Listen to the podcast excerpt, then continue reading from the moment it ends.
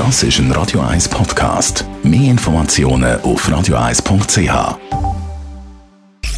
Sprechstunde auf Radio 1. Wir reden über Medikamentstellen über das Internet. Aufgepasst, Radio 1 Arzt Dr. Merlin Guggenheim. Was muss man da beachten? Vielleicht gilt es mal zu unterscheiden. Es gibt auch in der Schweiz einen Haufen Angebote, wo man kann, sagen jetzt Medikamente aus dem Internet bestellen. Die sind äh, häufig auch seriös. Es gilt zu unterscheiden zwischen verschreibungs- und nicht verschreibungspflichtigen Medikamenten. Die nicht verschreibungspflichtigen, das sind Probleme, aus dem Internet zu bestellen. Da muss man nicht viel darüber nachdenken. Schwierig wird es dann, wenn man versucht, sich ein verschreibungspflichtiges Medikament zu beschaffen, ohne dass es einem von einem Doktor verschrieben worden ist. Das, stinkt meistens. Worin bestehen denn bei Online-Bestellungen die Risiken? Die meisten Versandapotheken, oder eigentlich fast alle, wollen ein Rezept sehen, die seriösen. Im Moment, wo man an einen Ort gelangt, da muss man ein Zeitchen suchen, wo auch verschreibungspflichtige Medikamente würde zustellen, ohne dass ein ärztliches Rezept einverlangt wird, ist unseriös.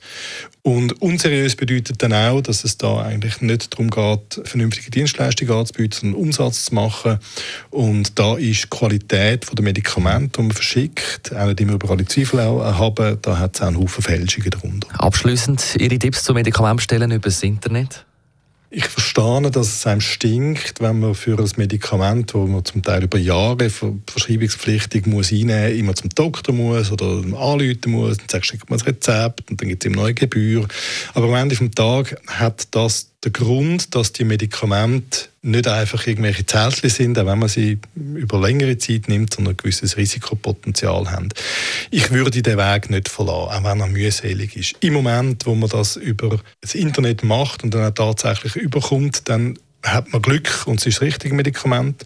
Wenn man so ein bisschen Mittelglück hat, ist es ein gefälschtes Medikament, das einem nicht schadet. Und wenn man viel Pech hat, dann hat es dort drin in dieser Fälschung Sachen, die einem körperlich nicht gut tun. Ich würde das nicht machen, ist unsicher. Besten Dank, Radio 1 Arzt Dr. Merlin Guggenheim.